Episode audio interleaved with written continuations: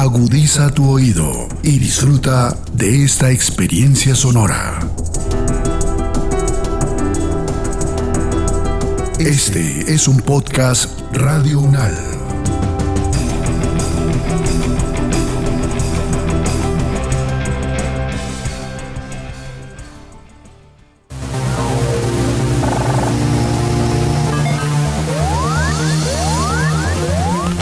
Siete días en el mundo.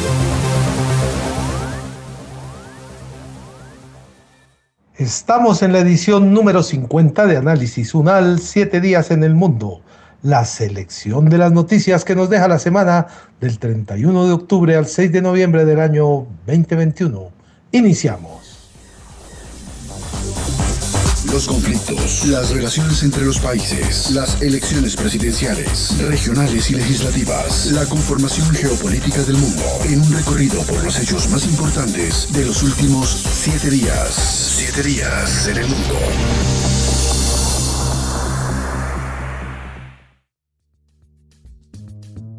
El partido gobernante de Fumio Kishida se aferra a la mayoría parlamentaria en Japón. El primer ministro Kishida declaró la victoria tras llevar a su coalición gobernante a alcanzar una sólida mayoría en las elecciones legislativas.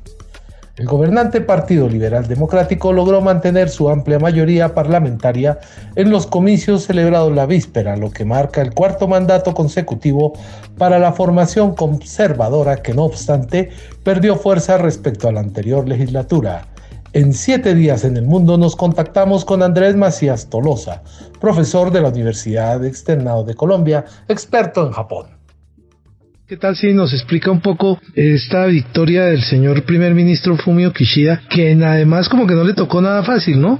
Sí, así es, Guillermo. Pues resulta que el señor Kishida llegó al poder eh, como primer ministro de Japón hace unas hace un mes más o menos. Entonces le tocó asumir unas elecciones liderando el partido político que es mayoría en Japón, solo un mes después de haber entrado a gobernar, pero con un año de gobierno de su antecesor, el señor Suga, que era de su mismo partido, pero que tuvo una administración que perdió respaldo en la población y por eso había un ligero susto, un leve susto entre los entre los miembros del Partido Liberal Democrático porque podrían llegar a perder esa mayoría que tenían en la dieta, que es como se llama eh, al Parlamento japonés. Sin embargo, los resultados, digamos que los sondeos mostraban que el Partido Liberal Democrático iba a perder muchos escaños, pero los resultados muestran que aunque sí perdió un número de escaños con relación a la legislatura anterior, es decir, disminuyó sus escaños, sigue teniendo una mayoría absoluta en el, eh, una mayoría de más del 50% en la Cámara Baja de la dieta de Japón y cuando se une con su partido aliado que es el Comeitio,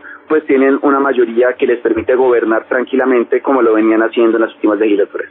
Profesor Andrés Macías, un gusto eh, saludarlo. Quería preguntarle dos cosas que me llamaron la atención en la información que llega desde los medios internacionales y es que habla de que es la primera vez que un secretario general de la formación, o sea, el Partido Liberal Democrático, quien además lideró la campaña electoral, no logra el apoyo ciudadano, pero asegura eh, sus escaños y puede, digamos, eh, continuar, pero habla de que tendría la intención de dimitir según afirmaron medios locales y en algunos titulares de prensa habla de que el ministro de Exteriores de Japón anuncia su dimisión para encabezar el gobernante Partido Liberal Demócrata. Y queda uno con la sensación de que fue un triunfo, pero al mismo tiempo no lo fue. El Partido Liberal Democrático venía hasta el año pasado con un liderazgo muy fuerte del señor Shinzo Abe, que gobernó por muchos años, gobernó por más de los periodos, gobernó desde el 2012 hasta el 2019, con un gran apoyo popular. Pero ese apoyo popular se perdió el año pasado durante el gobierno del señor Suga por diferentes razones, por la, eh, la el de la economía, por la insistencia en los Juegos Olímpicos y bueno,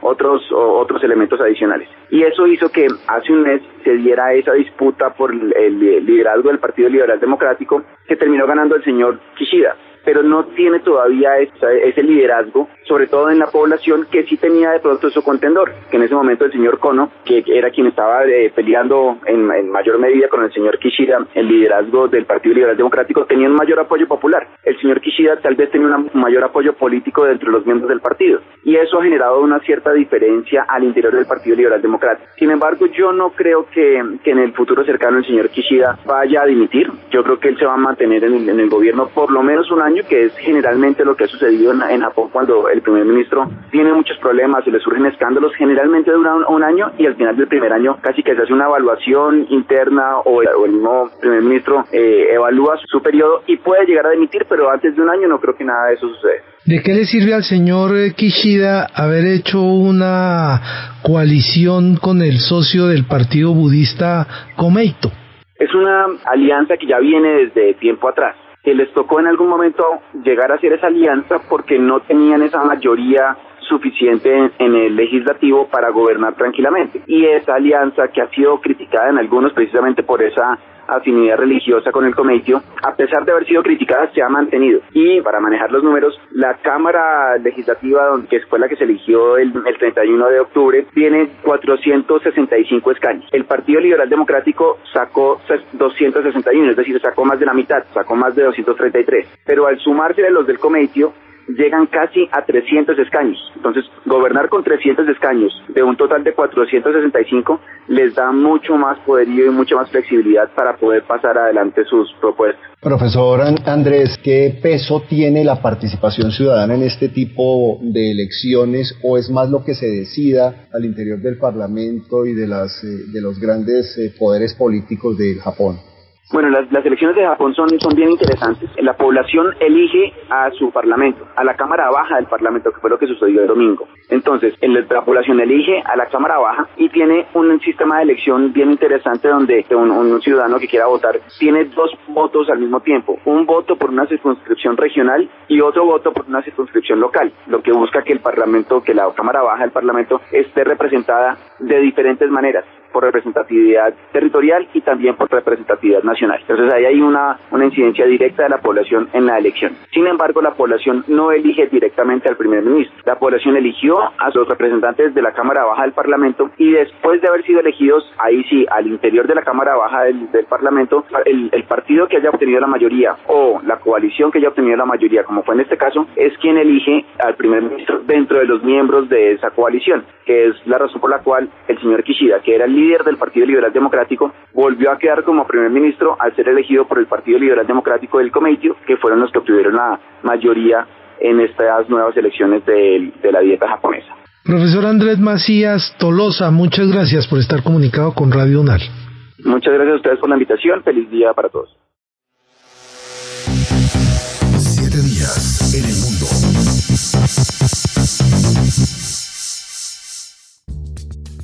El cierre de un examen preliminar para Colombia no puede ser un pretexto de permitir la impunidad.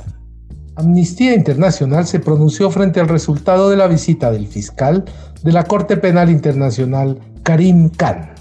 Ante la decisión del fiscal de la Corte Penal de cerrar el examen preliminar sobre la situación en Colombia, el cual llevaba 17 años abierto, Erika Guevara Rosas, directora de Amnistía Internacional para las Américas, dijo que si bien se han logrado algunos avances en materia de verdad y justicia en Colombia durante los últimos años, incluida la creación de la JEP, el anuncio del cierre del examen preliminar abierto hace tantos años podría representar un duro golpe para las víctimas de graves violaciones de derechos humanos y crímenes de derecho internacional. Sobre este tema dialogamos con Fernanda Dos Costa, directora adjunta de investigación de Amnistía Internacional para las Américas.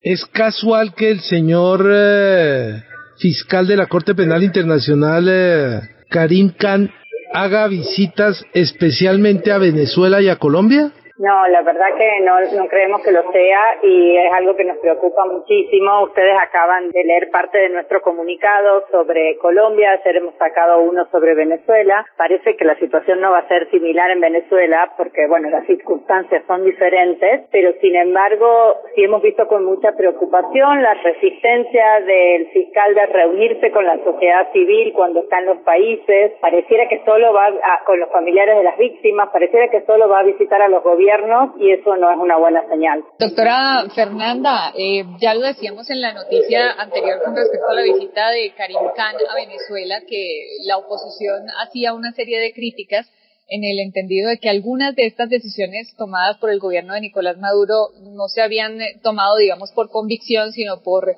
quedar bien ante la Corte Penal Internacional frente, frente a estos resultados. ¿Usted cómo ve la situación de Colombia? ¿Usted cree que eso tuvo de alguna manera que ver con este cierre del examen preliminar? Mire, técnicamente no es objetable lo que el fiscal ha dicho. Es eh, claramente la justicia penal internacional es una justicia subsidiaria y solo debe operar cuando no hay justicia en el país. Entonces, en ese sentido, sí nos parece valioso el comentario sobre la importancia de la justicia especial para la paz que Colombia ha creado con los acuerdos de paz de 2016, así como el fuerte énfasis que hizo que la justicia ordinaria también tiene mucho que avanzar con referencia a los crímenes de derecho internacional y de derechos humanos del pasado. Entonces, ese empujón hacia que avancen las causas eh, judiciales en Colombia nos parece muy positivo y por supuesto lo apoyamos. Sin embargo, nunca es solo jurídica esta discusión, siempre es política también y el hecho de que el gobierno tuviera, todo el Estado colombiano tuviera una investigación preliminar abierta, también eh, implicaba de alguna manera un incentivo para avanzar con las causas. En este momento, el haberse cerrado puede mandar señales incorrectas a las víctimas, a los familiares, a los abogados y abogadas de las víctimas y al gobierno mismo. Esperamos que el gobierno colombiano, el fiscal general y la Justicia Especial para la Paz hayan entendido muy bien el mensaje que el fiscal de la CPI quiso dar, que es un mensaje de avancen eh, velozmente con las causas porque si no se puede volver a iniciar esta investigación preliminar y nos parece eso este, algo para rescatar y resaltar. Ha sido muy protocolaria la visita del señor Karim Khan en el sentido de recordar que el señor presidente de la República de Colombia, don Iván Duque, ha sido un fuerte cuestionador de todo lo que ha hecho la JEP y entonces en este momento como que le permite a Colombia darse un respiro y el presidente tiene que girar y empezar a darle un beneplácito a las acciones de la JEP.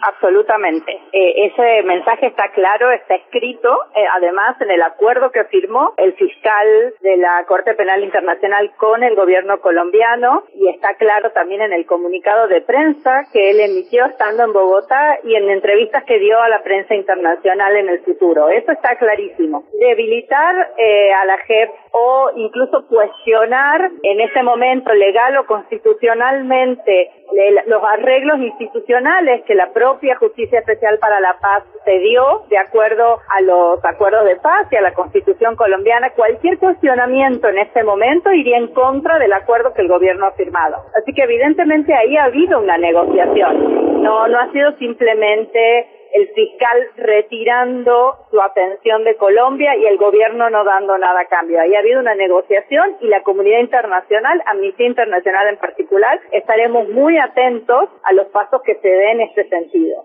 Ustedes desde Amnistía Internacional están convencidos de que el modelo de justicia transicional es genuinamente colombiano, que está inspirado en otros países y procesos, pues, pero que está cumpliendo un papel jurídico?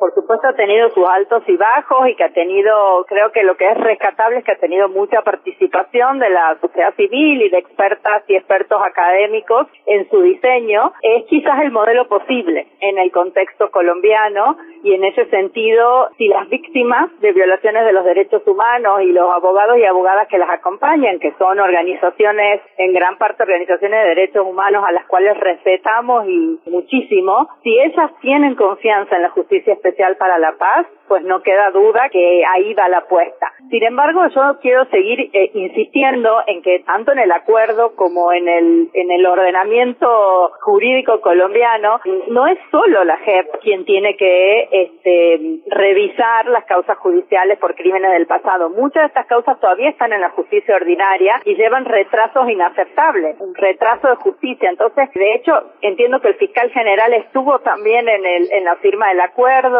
y había un mensaje muy claro para la Fiscalía en el sentido de que avancen las, las causas que no están en la Justicia Especial para la Paz, pero que también están tramitando violaciones de derechos humanos y de derecho internacional del pasado.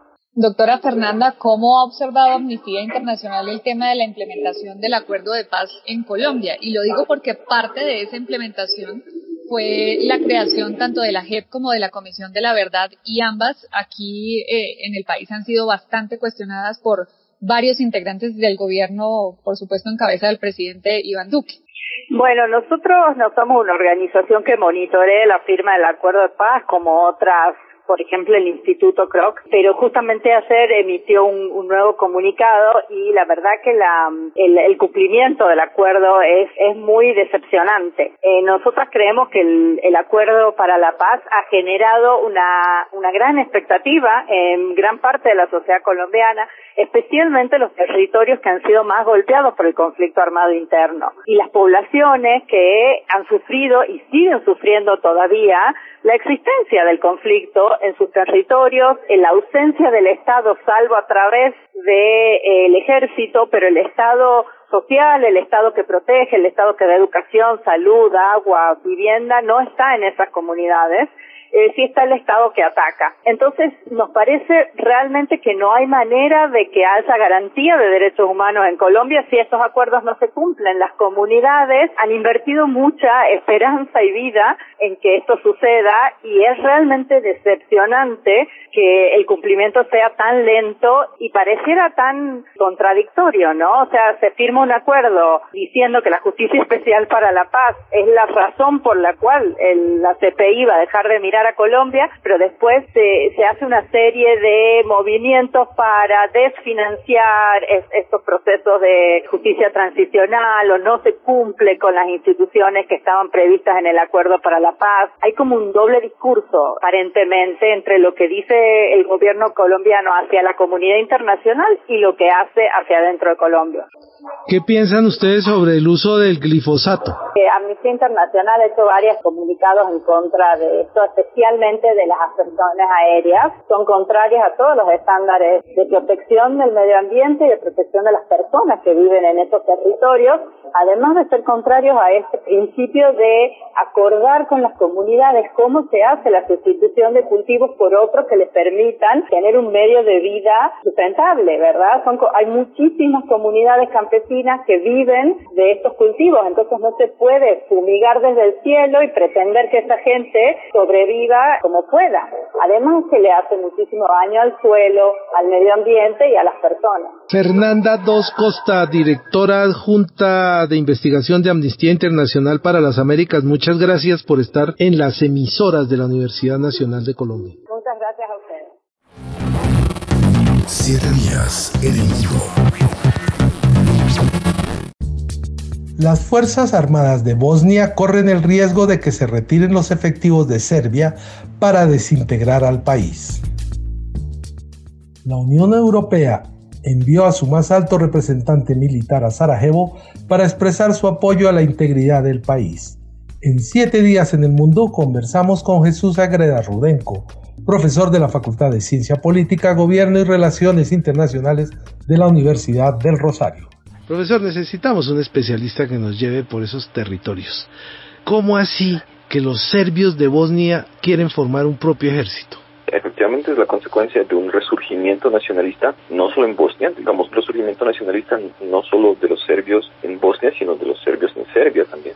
Y, digamos, se está aprovechando una situación bastante particular de Serbia y es que está gobernado por una especie de presidencia tripartita que es una presidencia que se rota cada eh, ocho meses por un periodo de cuatro años entre los tres grupos minoritarios, sea, tres grupos étnicos, los serbios, los bosnios y los croatas. Esa situación, digamos, de inestabilidad, de, cierta estabilidad política, pero, digamos, cierta limitación práctica en el funcionamiento político, ha hecho que, efectivamente, no se hayan podido tomar soluciones, no se hayan podido resolver problemas existentes dentro del país, como, por ejemplo, no solo la inestabilidad económica, sino también la lucha contra el COVID mismo, y eso ha fortalecido ese nacionalismo dentro, dentro de Bosnia.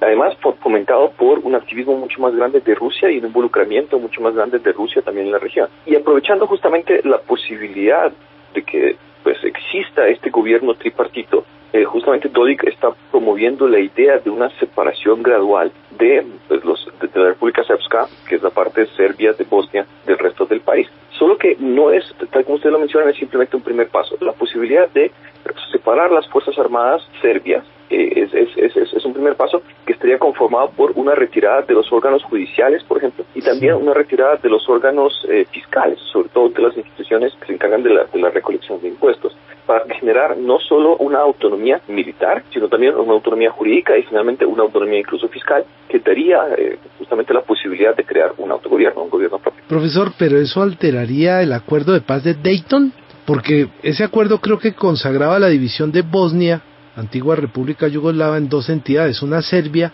y otra que era Croato-Bosnia, y estaban unidas por un gobierno central. ¿Qué pasa entonces con ese acuerdo de paz? Sí, efectivamente tienes toda razón. Los acuerdos de paz crean dos, digamos, autoridades eh, administrativas, tal como menciona la Federación Croato-Bosnia y la República Srpska, que es la República Serbia. Ahora bien, el problema es que las instituciones políticas creadas con el acuerdo de Dayton, tal como ya lo mencioné, son un poco débiles en el sentido en que buscan más, digamos, la estabilidad del país, no necesariamente el funcionamiento efectivo del sistema político dentro del país. Y para compensar de alguna forma esa falencia, el Consejo de Implementación de Paz, que se crea justamente con, eh, con los acuerdos de Dayton, eventualmente crea la figura de un alto representante para la supervisión de la implementación, que ustedes seguramente han escuchado que en este caso específico es Christian Smith, a, a quien, digamos, a, a, la posición de quien Rusia se ha opuesto de manera significativa. Pero el problema es que este alto representante, el problema desde el punto de vista serbio, es que ese alto representante tiene la posibilidad incluso de legislar sobre el Estado bosnio en general,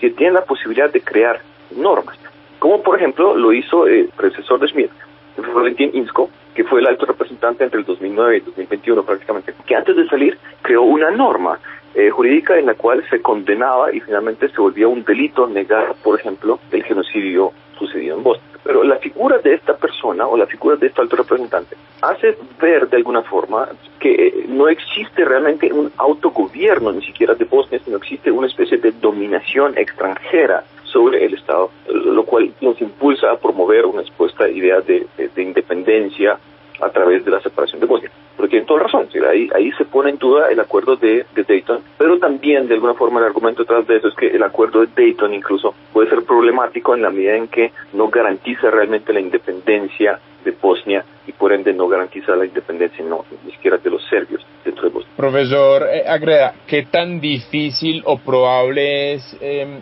que el país se, se divida completamente que los bosnios, eh, los eh, serbios y creo que también son algún, alguna comunidad croata, que son las, las tres comunidades que viven allí, eh, formen como, no sé, divisiones o, o, países aparte para, para que ya no tengan más problemas. Extremadamente complejo, porque justamente la guerra fue un intento por separar y a su vez evitar la separación. Así que, por supuesto, este conflicto es extremadamente sangriento, uno de los capítulos más oscuros de finales del siglo XX en Europa, justamente fue, fue para evitar esa separación. Es mucho más factible desde el lado serbio, digamos desde el lado de la República Srpska, porque efectivamente, tal como ya lo mencioné, hay un resurgimiento del nacionalismo serbio en toda la región y de alguna forma entonces el discurso separatista de Dodik es altamente popular dentro de la población en este momento. No goza de, aceptación universal, pero sí tiene una aprobación bastante significativa y sobre todo, digamos, esta posición tiene apoyo no solo de Serbia, sino incluso de Rusia, porque tal como ustedes lo escucharon, Dodik de alguna forma estaba confiado en que sus acciones no tendrían una repercusión mayor, porque básicamente dijo que, que actores extranjeros eh, iban a defenderlo, incluso podrían llegar a protegerlo. Y hablando de actores extranjeros, eh, digamos las oposiciones que se refiere a Rusia. Lo que encontramos hoy en día entonces es un Estado multiétnico que además tiene presencia que afecta demasiado la relación por los ultranacionalistas serbios y croatas. ¿Usted cree que puede haber guerra otra vez en la zona? Pues la verdad es que lamentablemente con, con, este tipo de situaciones uno no puede pues, negar este tipo de posibilidades de tajo. Quisiéramos, por supuesto, hacerlo, pero la verdad es muy poco probable, aunque digamos es, es poco probable, es pues, posible. Sobre todo, de nuevo, porque, como ya les mencioné, un elemento estabilizador en la región, que es la OTAN, no está realmente muy, muy, muy involucrado de manera activa en este tipo, digamos, en, la región en este momento. ¿Por qué no? Porque efectivamente Estados Unidos ha, tenido o ha redireccionado sus prioridades hacia, hacia, la región pacífica y eso ha hecho que efectivamente la presencia de la OTAN esté, esté limitada. Y viendo esto, y de alguna forma todavía dudando un poco de la capacidad disuasiva real de la Unión Europea en la región, la posibilidad de un conflicto se, se, se hace visible. ¿sí? Profesor eh, Jesús Agreda Rudenco, muchas gracias por acompañarnos en estas emisoras de la Universidad Nacional de Colombia. A ustedes, como siempre, muchas gracias por la invitación.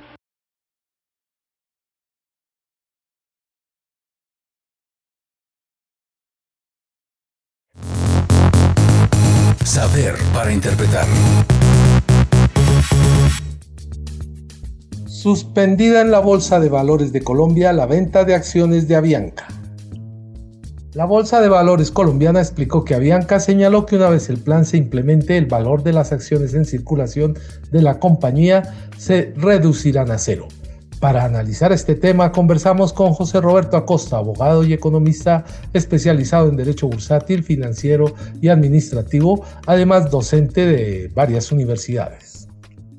La empresa se llamaba Avianca, Aerovías Nacionales de Colombia. ¿Qué queda en este momento de Colombia ahí en, en, Avianca, José Roberto? Un montón de gente que pues que perdió su platica, Guillermo, eh, y podría casi que rayar en el concepto de estafa. Esa es la tristeza que hoy embarca a muchos inversionistas que hace cerca o algo más de 11 años invirtieron alrededor de 10, 12 millones de pesos en acciones preferenciales y esos 11 millones de pesos se esfumaron y hoy valen cero centavos, no valen absolutamente nada. Así que eso es lo único que queda de Colombia dentro de ese logo, nombre o razón social, Guillermo cómo se lucraron toda la vida la mayoría de dueños de Avianca, ¿no? Me acuerdo, por ejemplo, cuando el señor Julio Mario Santo Domingo era el propietario de la empresa, que tenía él otra empresa en Miami que era la que le arrendaba los aviones a Avianca y entonces él ganaba por un lado con el leasing y por el otro lo que producía la empresa don Julio Mario Santo Domingo también fue dueño de eso, y aprovechan la empresa para hacer negocios. El señor Efromovis, que acaba de salir, el brasilero, él también utilizó la empresa para mover los edificios y los hoteles que construyó en Colombia, ¿no? Así es, Guillermo, al hacer mención usted al control que tuvo el Grupo Santo Domingo en su momento sobre Avianca, acaba de recordar que fue la primera oportunidad en que las acciones terminaron costando cero. O sea, esta no es la primera vez. Como se ha dicho, que al marrano, eh, bueno, al ser humano es el único que comete dos veces el mismo error. Sí, sí, sí, Y ya había sucedido que las acciones, y yo conocí esos títulos, unos títulos de color rojito, los más de bonitos que muchos clientes tenían, y que me preguntaban, ¿qué hago con esto? En los años 90. Yo decía, pues enmárquelos, sí, hay una la marquetería Navas y listo, y lo pone ahí en la sala que pues es un título hasta bonito. Es más, hoy ya los títulos no existen, ¿no? Los físicos. Yo por ahí tengo como recordatorio títulos de Bavaria, de Avianca, de Carulla. Eso desapareció, quedó costando cero. Santo Domingo le vende eso a Afromovis, trasladándole el pasivo pensional y saliendo de un lío que desde el punto de vista financiero solo le habría huecos a sus finanzas dentro de la holding del grupo Santo Domingo. Y este señor Eframovich, que además estuvo involucrado en sobornos en el tema de Ecopetrol, algo que eh, salió públicamente en el portal Primera Página, terminó de alguna manera con malas relaciones con Roberto Criete de Kisland, quien le terminó el control accionario hacia el año 2019, 2018, por no, por el no pago de deudas del señor eh, Eframovich. Y desde ese momento ya se veía, se venía a pique la aerolínea desde el punto de vista financiero, de tal suerte que declara, se declara en capítulo 11, como usted lo mencionó el año pasado, y recordemos ese nefasto capítulo en el que eh, el gobierno quería prestarle plata, cerca de 300 millones de dólares, cuando ah, era casi, una empresa. ¿no? Casi se la prestan, ¿no? Pero estuvimos a un tirito ahí, peor dicho. No, ya práctica, ya estaba listo el cheque, ya estaba, estaba listico. Sí, listico y con un argumento falaz que era eh, que era, era apoyo o estaba enmarcado dentro de la emergencia económica como apoyo a empresas quebradas por la pandemia. Cuando era claro, evidente, protuberante que la grave situación de Avianca nada tenía que ver con la pandemia del COVID, realmente en una maniobra absolutamente eh, falaz que pues menos mal se detuvo y no tuvimos que perder esa plata. Hoy son menos los damnificados, pero de todos modos es un golpe terrible para la confianza en la Bolsa de Valores de Colombia, que ha tenido otros descalabros, como fue lo, lo de Interbolsa ya hace eh, más de 10 años, lo de Pacific Rurales, cuyas acciones de 60 mil pesos pasaron a valer también cero pesos, dejando que pues también estafados a muchas personas, y ahora es Avianca, y así sucesivamente en una bolsa que es pequeña, pero que se destaca por este tipo de acontecimientos tan deplorables. ¿En qué estado se encuentran todo lo que tiene que ver las pensiones de los pilotos de Avianca? Porque por ahí fue que se inició el paro y cada vez que sucede algo es ese riesgo de las pensiones de los pilotos. Pues CASDAC, que es la caja eh, que aglutina los dineros con los cuales se les respalda las pensiones. Tiene un régimen especial. Los cálculos actuariales dan para que se siga respaldando a los pocos pensionados. Bueno, es un número importante, pero que ya es un, termina siendo un fondo cerrado, es ya no pueden entrar los demás pilotos a ese régimen. Y ha demostrado la, solvencia desde el punto de vista financiero con una primera inyección de recursos públicos. De ahí en adelante, señores pilotos, a través de su caja de pensiones CASDAC, sigan eh, teniendo su manutención por vejez. Ya no es un problema público, ya no, no es eh, algo que tengamos que respaldar presupuestalmente con el erario, pero pues sin duda que además del tema pensional hay otros eh, temas como ellos lo denunciaban de, de, abuso y de presión laboral que pues en últimas podría, como lo manifestaron, afectar la seguridad de los vuelos y demás. Es algo generalizado a nivel global que pues ante la pandemia que generó grandes pérdidas en el sector aeronáutico seguramente irán a exigirle mucho más a los diferentes factores productivos, en especial de la mano de obra, en este caso pilotos y demás equipo de vuelo, y que pues eh, definitivamente lo, lo, que debe preocuparle a uno como usuario es que no se llegue al límite de generar inseguridad al, al usuario. ¿Se va a convertir a Bianca en una empresa low cost, de bajo costo, mala atención, poco contacto telefónico y mal servicio?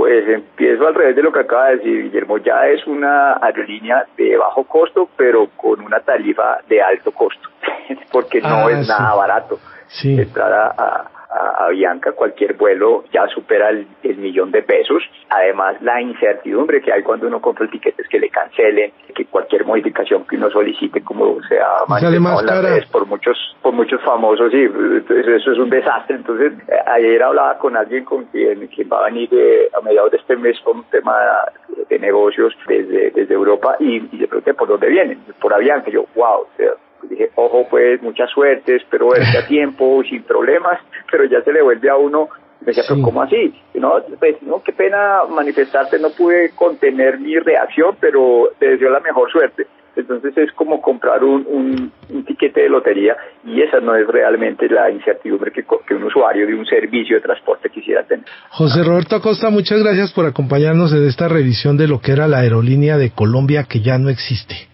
Gracias, Guillermo. Siempre muy orgulloso de estar en la emisora de mi alma Siete días en el mundo.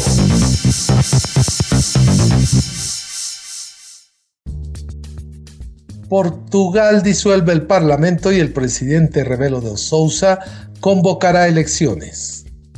El Consejo de Estado se reunió y decidió la disolución inmediata del Parlamento de Portugal paso previo imprescindible para la convocatoria de elecciones anticipadas. Es la secuencia que sigue al rechazo de todos los partidos a la propuesta del gobierno socialista para intentar sacar adelante sus presupuestos generales del Estado para el año 2022. Como el gabinete del primer ministro Antonio Costa no lo consiguió, los acontecimientos no hacen más que precipitarse con tal de no demorar demasiado la crisis política en ciernes. El mandatario anunció ayer tarde la convocatoria de elecciones anticipadas el día 30 de enero para salir de la crisis política abierta con el rechazo del presupuesto. Sobre este tema conversamos con Pedro Vargas, economista, experto en temas de Portugal y Europa. ¿A dónde llega la situación en la cual el señor presidente no logró que le aprobaran sus presupuestos? Bueno, por primera vez en 45 años de la democracia portuguesa, los presupuestos del Estado. Esto nunca había pasado, fue la primera vez.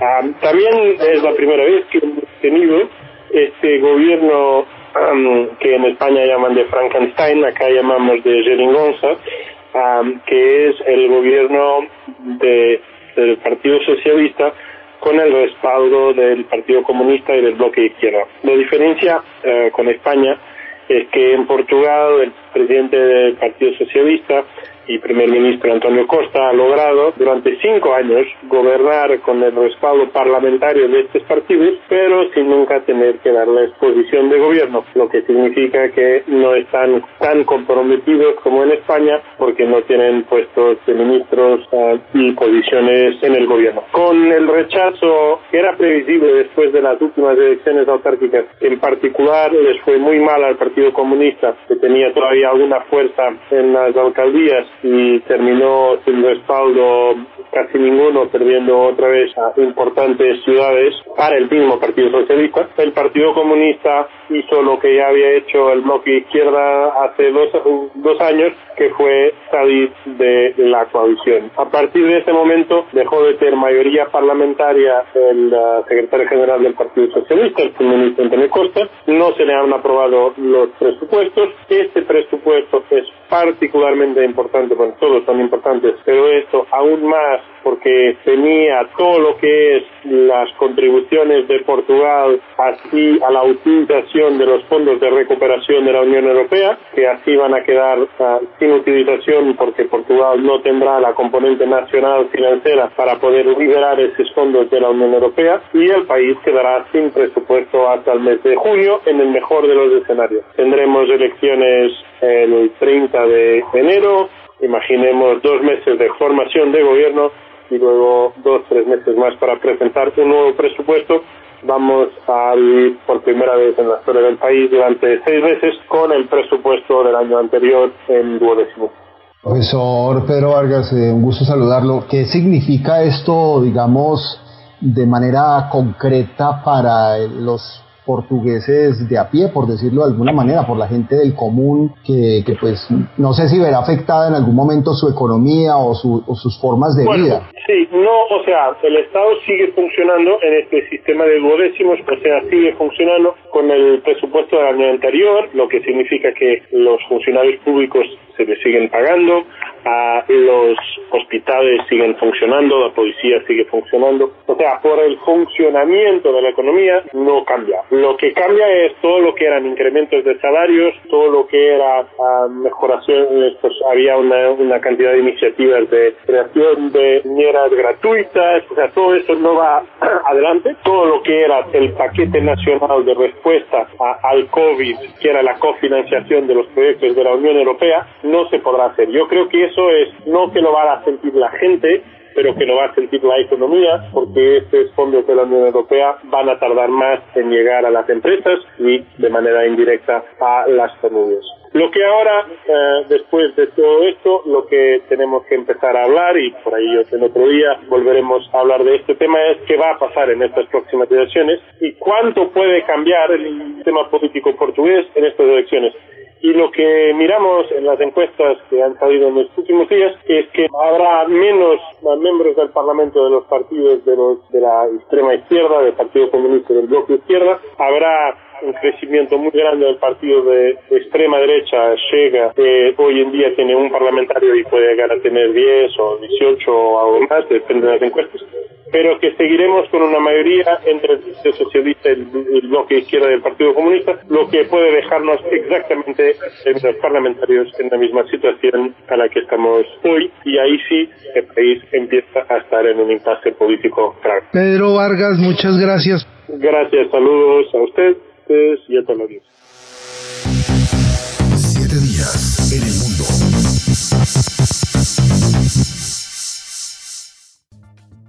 Hasta aquí el recuento de algunas de las noticias que nos dejó esta semana. Nos escuchamos el próximo viernes con el análisis de los acontecimientos más importantes que ocurren en el mundo.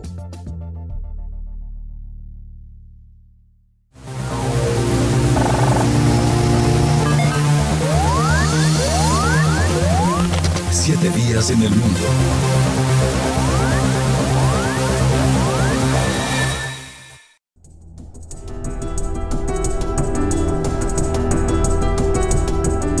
Las opiniones aquí expresadas son de entera responsabilidad de sus autores y solo comprometen a los realizadores de este podcast. No representan necesariamente el pensamiento de Radio UNAL ni la posición oficial de la universidad.